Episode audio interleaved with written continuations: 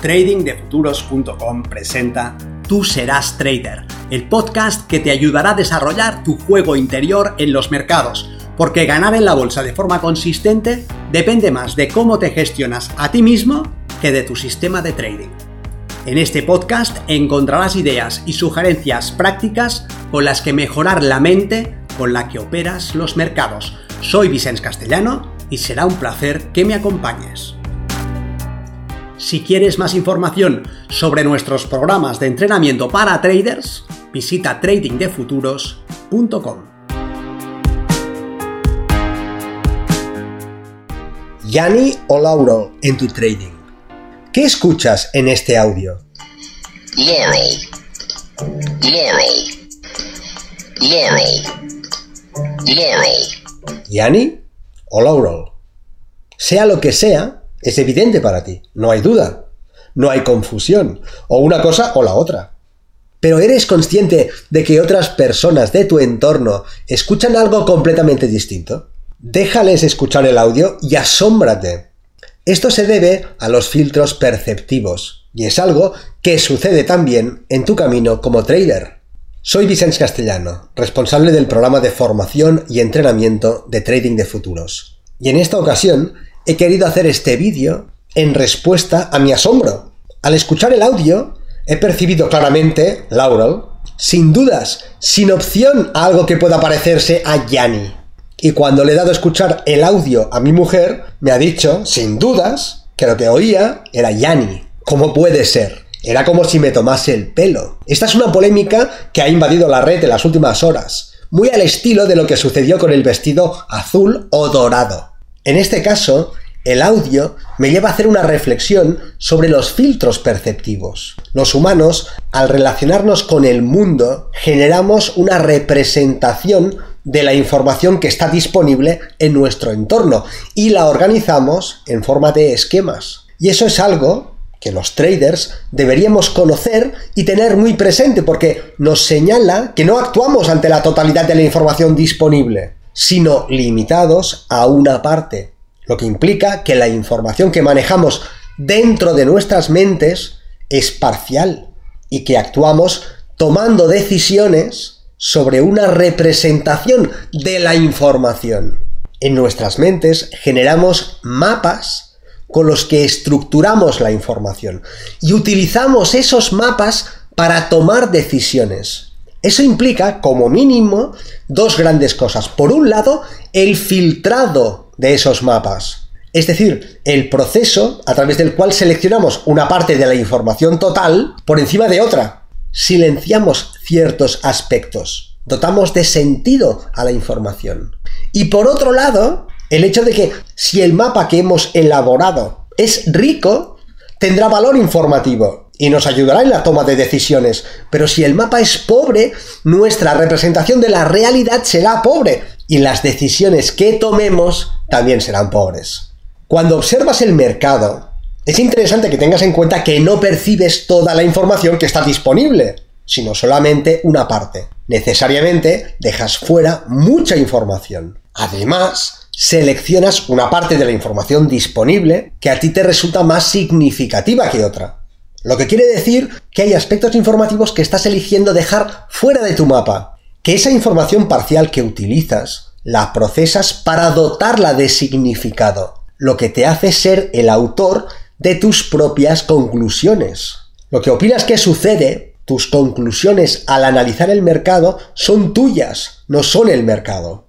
Si ese trabajo está bien hecho, tendrá valor para ti y te permitirá decidir a favor de tu mejor interés. Pero si lo haces mal, terminarás con una representación del mercado empobrecida. No es que el mercado sea pobre, o que no dé suficientes oportunidades de inversión, o buenas ventanas de oportunidad. Es que la representación que haces en tu mente del mercado es empobrecida. Puede ser interesante estructurar este proceso en varios pasos. Por un lado está el mercado que puedes ver en tu pantalla. Eso ya es una representación del mercado, no el mercado real. Si eliges un gráfico de 5 minutos, por ejemplo, dispondrás la información de una manera y darás más importancia a ciertos aspectos, por ejemplo, en este caso, al tiempo. Si eliges un gráfico tipo rango o tipo renko o tipo Henki Nashi o tipo footprint, con cualquier otro tipo de gráfico estarás cambiando esa forma. El mercado es el que es, pero la elección de tu marco de representación comienza a estructurar esa realidad. Sea cual sea el marco que elijas, tampoco podrás actuar sobre la totalidad de la información que representes en tu pantalla, sino solamente sobre la parte que percibas. Y ahí es donde está el filtro de los sentidos, y es donde el audio que he compartido al inicio juega su papel más ilustrativo. El audio que sale de tu altavoz y llega a tus oídos es filtrado por tus sentidos de manera que si tiendes a priorizar los sonidos agudos, percibirás una versión, probablemente Yanni. Y si tiendes a priorizar los graves, percibirás otra versión, en este caso Laurel. El sonido real es el mismo para todos los oídos, pero el sonido que percibes tú depende del filtro de tu propia fisiología. Este audio me parece un ejemplo muy interesante de este tipo de filtraje. Pero el filtro fisiológico es solamente uno de muchos. En el caso de la información del mercado que aparece en tu graficador, aparte de los filtros fisiológicos, estará sometida a la activación de los filtros emocionales, que seleccionarán información en función de lo amenazante que esa información te resulte. Si tomas una decisión de participar en una operación, por ejemplo, y comprometes tu juicio abriendo largos, la información que exprese el mercado que señale un posible movimiento corto será percibido como una potencial amenaza. Y tu mente no ponderará con equidad ese tipo de información. Una de las cosas que puede hacer es bloquearla, por ejemplo. Puedes estar en una posición comprada, el mercado puede estar chillando cortos, pero como sea que tu juicio está comprometido con los largos, tu mente puede bloquear la información que estás señalando cortos. Cuando el mercado cae y tú sales con una pérdida, recuperas la capacidad de observar la información con imparcialidad y no comprendes cómo puede ser que no hayas visto lo que estaba pasando. La información estaba en tu pantalla, pero se ha activado un filtro, en este caso con una base emocional. Otro tipo de filtro muy interesante con el que procesas la información del mercado es el de tus aprendizajes anteriores. La información que pasa el filtro de tus sentidos será tratada por tu mente para dotarla de valor informativo. Y eso lo harás en función de las distinciones que seas capaz de hacer sobre esa información. Si tienes poca experiencia, por ejemplo, serás capaz de hacer menos distinciones por lo general, lo que implica que percibirás menos aspectos informativos. Además, lo que esa información signifique para ti puede que sea muy diferente del significado que tenga para otro operador que es capaz de hacer otras distinciones diferentes. La realidad, igual que con el audio, es la misma, pero el tratamiento de esa información es individualizado. Si el mercado es el mismo para todos, ¿por qué unos ven largos donde otros ven cortos? ¿Por qué unos compran y otros venden? Si la información es la misma, ¿no deberíamos llegar a las mismas conclusiones? Bueno, es que resulta que la información no es la misma, eso ya de entrada. Distintos operadores representan el precio de distintas formas. Y aun en el caso de que lo representasen todos igual, no seríamos capaces de ver exactamente lo mismo, porque tú activas un filtro fisiológico específico e individual, al que añades un filtro emocional específico e individual. Y además eres capaz de hacer en función de tu aprendizaje unas distinciones específicas e individuales que otros operadores no son capaces de hacer.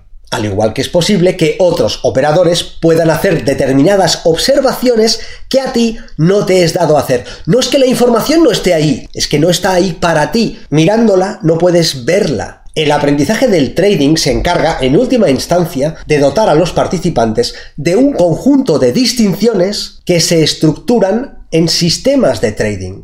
Desde este punto de vista, un sistema es la capacidad de tratar la información del mercado representándola de una determinada manera y dándole un significado específico para encontrar oportunidades de inversión. No voy a alargarme sobre este tema, solamente quería compartir el audio con el deseo de que os resultase tan interesante como a mí e invitaros a reflexionar sobre algunos de los filtros con los que elaboramos los mapas del trading que después operamos. Recordad, el mercado es un flujo constante de oportunidades Si no las ves y no las sabes aprovechar, no es que no estén ahí, es que estás filtrando la información de una forma inadecuada. La buena noticia es que eso es algo que puede cambiar con el estudio y el entrenamiento.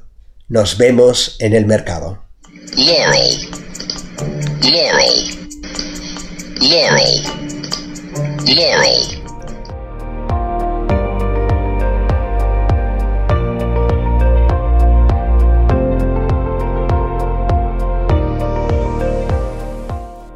Si este contenido te ha parecido interesante, te agradeceré que lo compartas para darle una mayor difusión y que me dejes un comentario en tu plataforma de podcast preferida. Para más información sobre nuestros programas de entrenamiento para traders, visita tradingdefuturos.com. Recuerda, una mente estirada por una nueva idea jamás regresa a su estado original.